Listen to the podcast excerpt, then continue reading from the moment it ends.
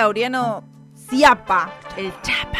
A este amplificador, ¿cómo dice que le va? Buenas tardes, bien, bien, todo bien. Me reía porque la otra vez empecé sin voz Sí, y esta vez ahora? eh, no estaba yo. ¿No está usted? No sé. Ah, sí, ah, sí, Estaba yo. las corridas. No, sin ah, ¿Sin vos? sin ¿Sin vos, quién? sin yo. Yo vos. Claro, sí, yo, yo no estaba. ¿Dónde estaba yo? No me acuerdo. abriendo la puerta. Ah, Haciendo abriendo la otras puerta, cosas. saludando a los, la oyen- no, a los invitados. Seguramente. Bueno. Che, prendemos las cámaras, estamos en YouTube. Ay, ahora me dicen que me prenden las cámaras y yo me ahogo, empiezo a toser, me pongo nerviosa. Estamos en YouTube para quien Empiezan las quiera fallas. sumarse a la transmisión de la mano de Adrián Regules, la puesta de cámara. Lo pueden ver al Chapita con su gorra de buena data, como todos los martes. Sí. La puede mostrar, dice buena, la buena data, ¿no? Dice. Sí, claro, la buena data. Me gusta Sí, mucho. Si no cambió. No, todavía está. Todavía Tampoco- no se despegó en ninguna parte. Está un poco sucio nomás, ¿no? No, no jabón diga blanco ahí. eso.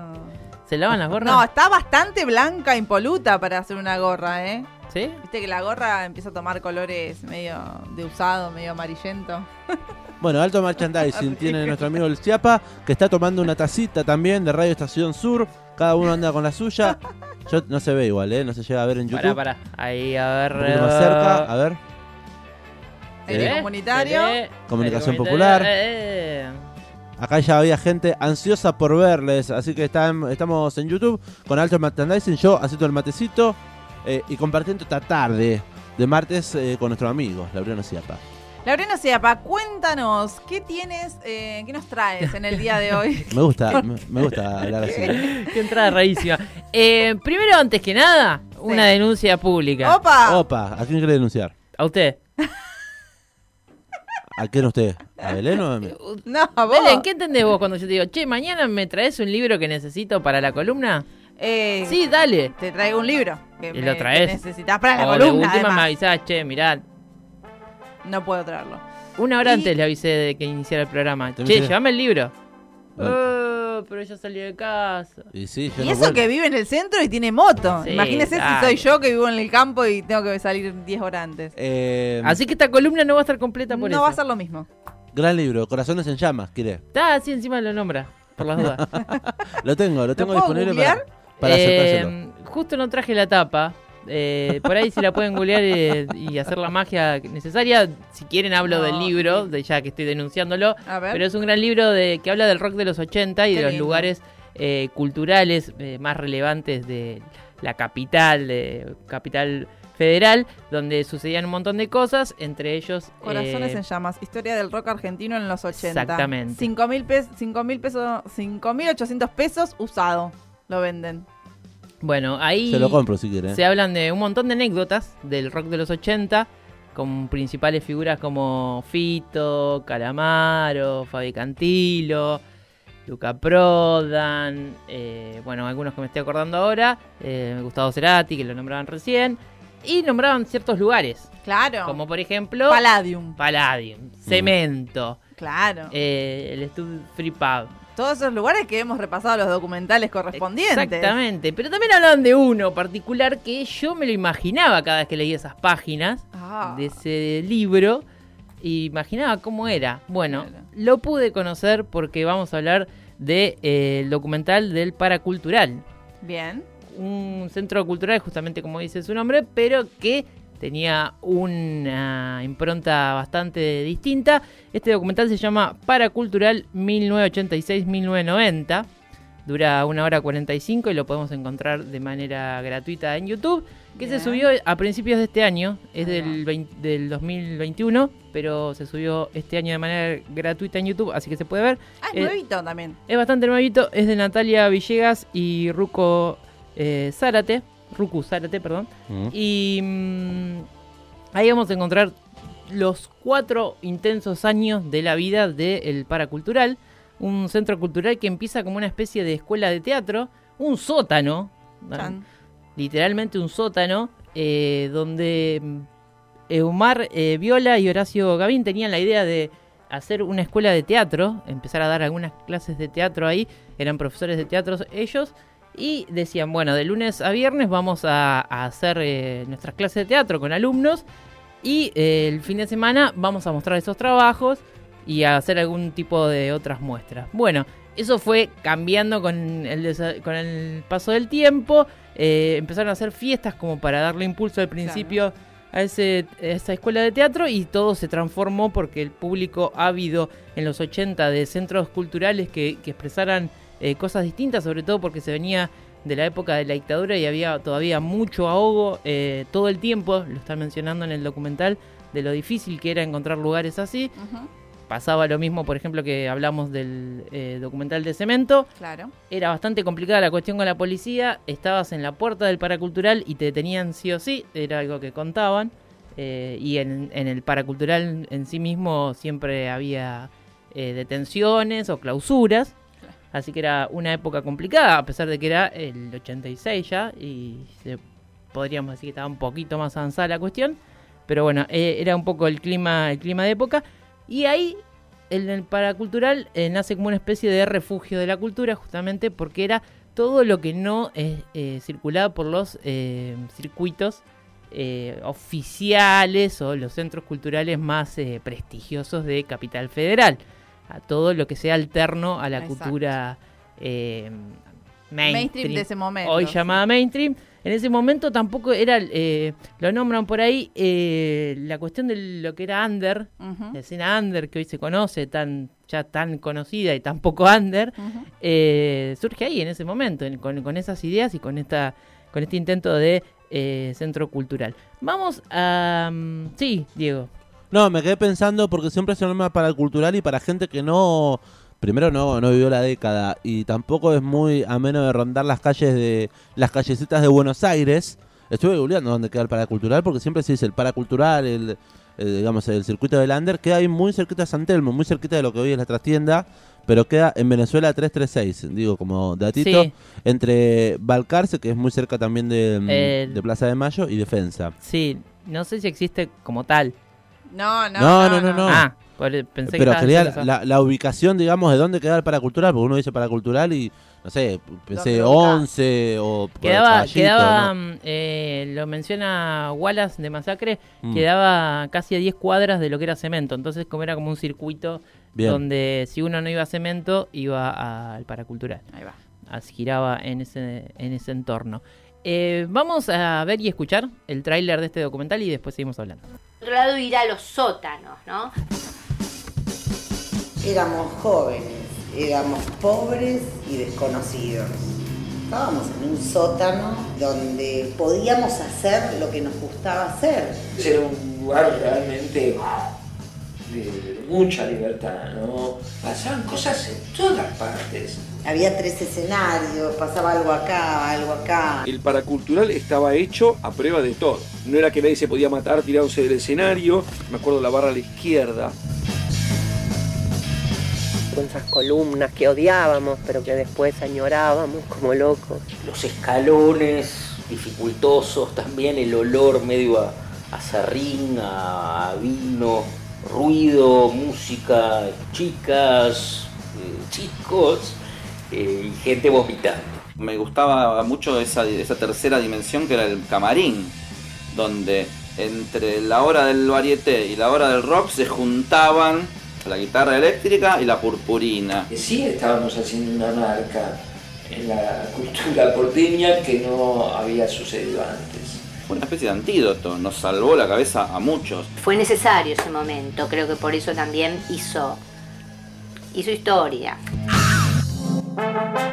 Paracultural, con sus años dorados, ahí eh, gran aporte entonces a la cultura porteña y a la cultura argentina también, ¿no? Sí, así es. Eh, veíamos algunos de los eh, personajes que habían pasado, eh, actores, actrices, eh, músicos, músicas. Sí, men- mencionaste hace un ratito a Wallace, eh, vi también ahí a Alejandra Fletchner, eh, a Verónica Llenaz, entre tantas otras. a Verónica Ginás y a Alejandra Fletcher como protagonistas porque había eh, de- se destacan dos o tres compañías de, mm, de teatro de lo que en realidad y lo mencionan siempre ahí al paso del, del documental es que no había como obras de teatro en sí sino que se iba al para, paracultural A ver qué onda. a ver qué onda y Me muchas gusta. veces surgían eh, Cosas entre la gente que estaba ahí. Escenas, escenas, improvisaciones. eh, no se llamaban, no lo llamaban sketch, pero eh, work in progress en un momento le dicen. eran eh, trabajos que se iban desarrollando y escenas que se iban desarrollando eh, con gente que se encontraba ahí también, que tenía que ver mucho también con, con el público, que el público participaba muchas veces de los delirios que se armaban eh, arriba del escenario. Eh, eh, Gambas al ajillo era una de las, de las compañías donde estaba Verónica Ginás. Mm. Eh, hay, eh, eran como un grupo de cinco, eh, cinco mujeres que eh, eran empiezan como una más bailarinas y empiezan a hacer eh, em, obras de teatro, en- em, escenas de teatro y empiezan a, mezclar un poco de lo que es la danza también con un poco de, humor también y era algo de lo que se estaba desarrollando ahí. También aparece mm, eh, Carlos Belloso, Alejandro Urgapilleta, eh, eh, Humberto Tortonese no aparece en el documental, sino aparece en las eh, escenas de archivo que son Eso muy iba a preguntar. abundantes, muy ¿Hay mucho? Muy ah, abundantes. mirá qué bueno. me- yo me quedé pensando cuando lo presentabas, porque era un documental que se estrenó hace poco, y digo, ¿habrá material de archivo para poder sustentar justamente un documental de este Para mí eh, hay que tener en cuenta que dura una hora 45, es bastante extenso y debe tener el 70% del documental debe ser eh, material de archivo. Qué lindo. Hay mucho, eh, hay fotos, hay eh, filmaciones de, de- las, de, las improvisaciones, eh, bueno, hay recitales, hay imágenes, hay fotos, hay mucha entrevista también que se va cruzando. Por ahí a mí algo que me generó un poco de ruido cuando lo veía era el tema de que no tiene eh, muy claro los no es tan claro los ejes que te va presentando, te va contando, ¿viste? Lo- como los hechos, no sé, el 86 pasó esto, el 87 pasó lo otro, o a medida que empezaron a tocar más bandas. ¿No está claro en orden cronológico, o en eje temático? Ninguna, de las dos. Entonces, por ahí te está hablando, te está- están hablando del teatro, pasan al momento de las bandas y después vuelven de vuelta al teatro. Que es un poco confuso por ahí como espectador y para uno que no lo vivió. Claro. Pero algunos conceptos yo creo que quedan claros. No sé, no sé si también es un poco con- como la idea de contarlo así, en el sentido de, no creo que mm, no sea una decisión del documental, Claro. sino que está a propósito como para... eh, Reflejar lo que allí sucedía, digamos. Claro, como es-. Ese desorden caótico Exactamente, eso y es. artístico. Sí, sí, sí, como que así se generaban las cosas y así te lo muestran. Me también. gusta también, sí, está bueno. Eh, es una, una idea interesante. También la parte de las entrevistas, que son como la clásica entrevista de- del entrevistado hablándole a cámara, eh, son en blanco y negro. Entonces siempre, Ah. siempre que, que alguien está hablando es en blanco y negro y cuando te muestran las escenas de archivo son en colores o tiene ahí como un contraste con, con la estética de- del documental, que eso está bueno. Che, ¿y alguna de las entrevistas que hayas visto que sea como la más interesante o, o qué personaje que, que decís que pudo haber No, hay, hay de todo. Hay una, trabaja una chica que es, eh, la mencionan como la paraguaya, la peruana, que era la cajera, Ah, que era la que eh, vivió un montón de experiencias, que era la empleada de ahí del, del centro cultural, que cuenta, por ejemplo, eh, Luca Prodan frecuentaba mucho el paracultural, de manera muy tarde, siempre dice que caía muy tarde. Un día está ella, cuenta, eh, la última, la- el último recuerdo que tengo yo de, de Luca, dice, es eh, que me vino a tocar la puerta como a las 6 de la tarde, me pidió pasar, lo dejé pasar, y se quedó durmiendo en un costadito al lado de los baños, me dice, le dice, y, y se quedó durmiendo ahí, y como que paraba ahí, no sé. Y bueno, ya eso habla también de, de esto, de que el lugar ya era como la casa de algunas de algunos personajes y algunas figuras de, de aquel entonces. Claro, imagínate, no sé, ir a ver un- una banda, una cosa así, te encontrás con Luca ahí pululando. Desayunando. Sí, totalmente. Bueno, Ahí- y lo que pasa es Desayunando que también nosotros acá, hoy en día, podemos hablar de Luca y es Luca, es Luca, Luca, pero en ese momento no era tanto Luca. hay mucho, O sea, sí era Luca. pero hay digamos, mucho de eso con los, a- con los mismos actores y actrices. Digo, Verónica Ginás eh, subía, improvisaba algo, bajaba y seguía como una mortal más. eh, así, Urdapilleta, Belloso. Eh, no eran esos consagrados que hoy podríamos decir que son.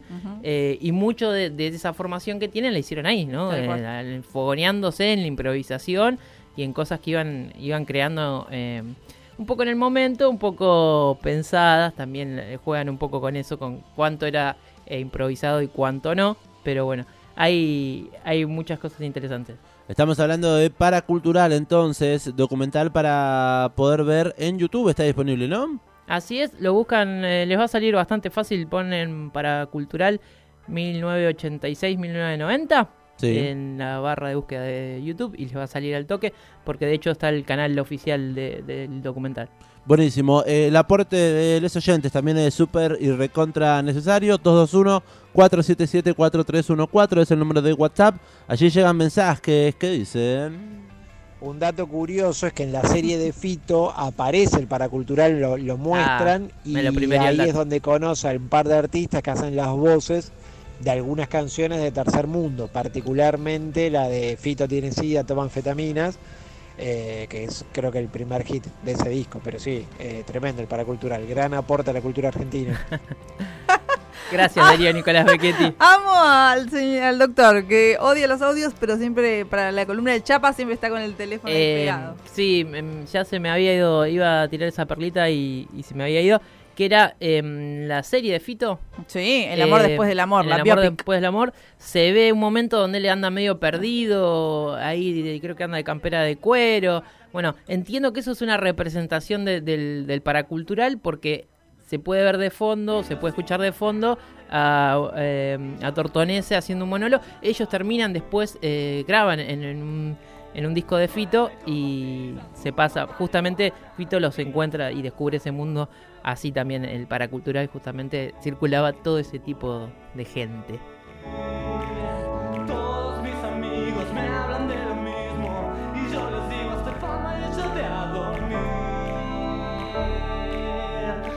Mundo sabe que ya no hay más que hacer con su vida. Este es el tema que nos decía entonces nuestro amigo Darío Nicolás, ahí presente, mandando audio como siempre. A esta hora está manejando, por eso es que manda también su... No, yo lo banco un grabado, montón. Y nos gusta escucharlo.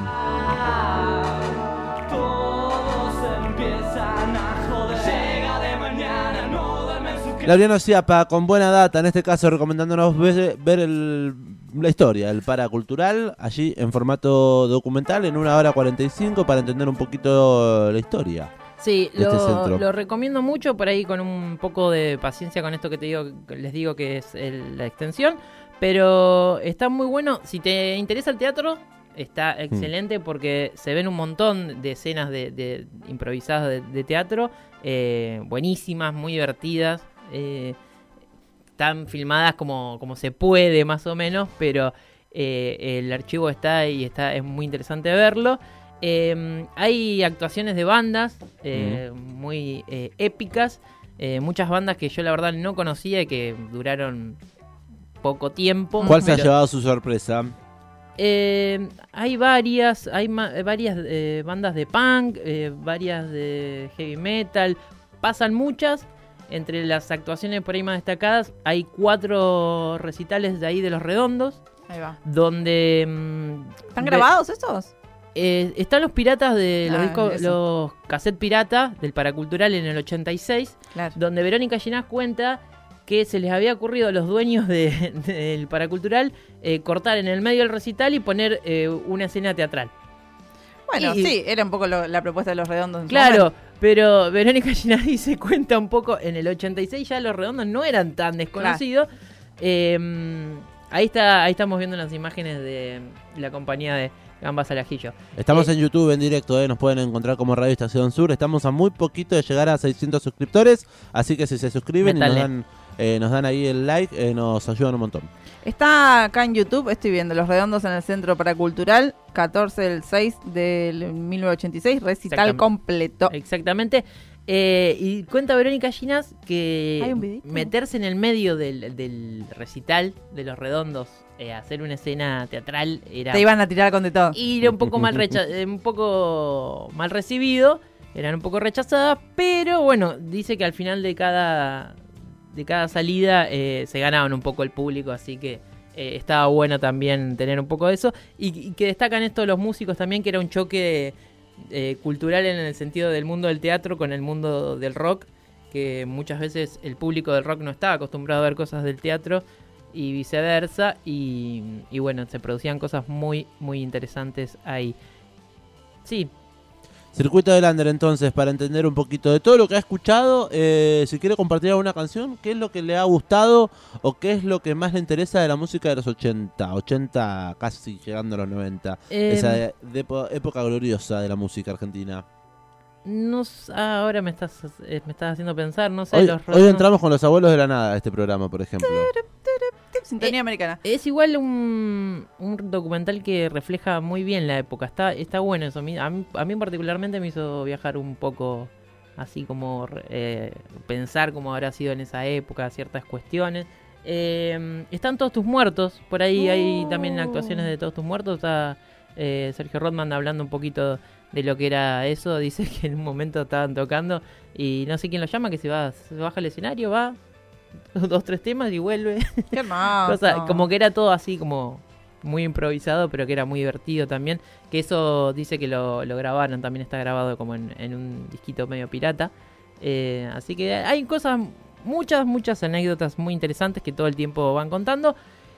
Para el año 90 empieza un poco el ocaso de lo que es el paracultural, también con un cambio de gobierno eh, de Alfonsín al, al menemismo.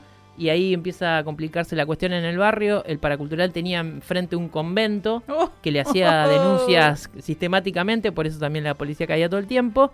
Y el- lo que es el sindicato de. mm, de mm, ay, se me fue el nombre.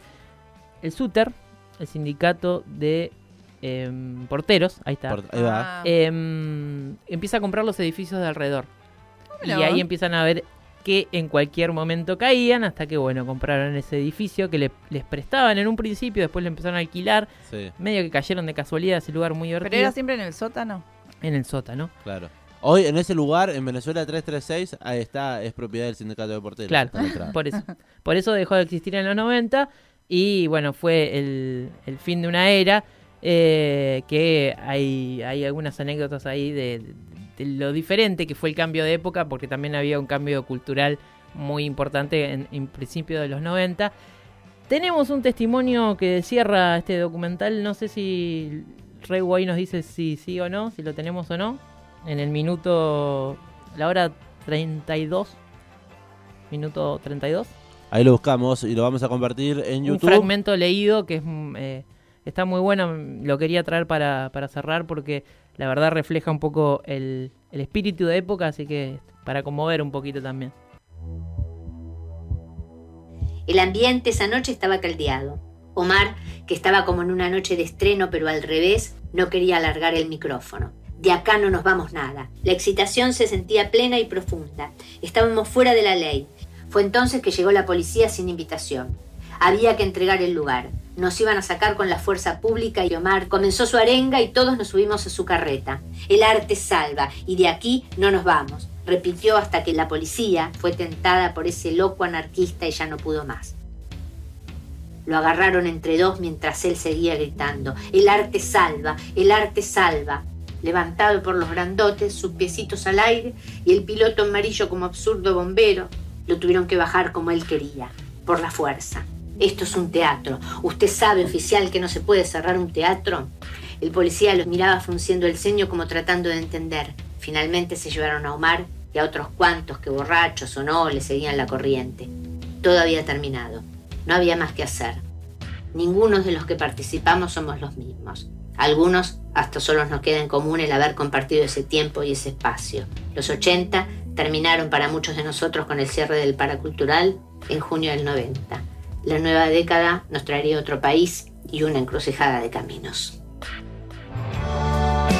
Un fragmentito de lo que es este documental que está disponible para ver en YouTube para Cultural 1986-1990 y ahí escuchábamos un poquito el ocaso, el final, digamos, de este el cierre que tuvo este centro icónico de la cultura under en la ciudad autónoma de Buenos Aires. Así es. eh, bueno, súper recomendado, eh, emocionante, eh, ecléctico. Bueno, un montón de palabras tengo para decir del, del documental, pero véanlo, van a disfrutarlo, créanme. Eh, súper entretenido. eh, profundiza mucho sobre la cultura, sobre un espacio de libertad y de creación. Así que mírenlo, les va a gustar. Y está buenísimo porque la Universidad ya nos ha recomendado, por ejemplo, Cemento para ver, Sí. eh, Stud Free Pub también para Sí. entender un poco el circuito cultural que tuvo mm, eh, la capital y con toda la, esa cultura emergente que después eh, se transformaría en, en grandes, grandes referencias culturales de la República Argentina. Cerramos entonces un poco la triada, ¿no? Con estos tres Y un eh, poco espacios, sí, un poco eh, sí, culturales icónicos, por lo menos de los años Fal- 80. Faltaría uno ¿Cuál? que ¿Cuál, lo cuál? leí en algunas notas que hacían mención a este documental, que era el Café Einstein. Ah, Eh, es eh, verdad. Un, un café fundado también por Omar Chaván, si sí, sí, sí. no recuerdo mal, eh, que sería el como el único lugar que faltaría retratar eh, de estos lugares eh, icónicos de los Emblemáticos. 80. Bien.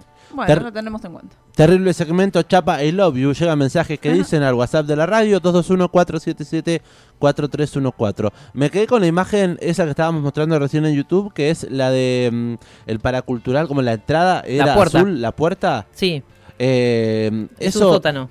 Ese sótano es un fue meme de mm, o parte de un sketch de Capuzoto. Ay, puede Esta puerta ser. Ah, con el acá sí que no se coge, es la misma puerta, es muy parecida.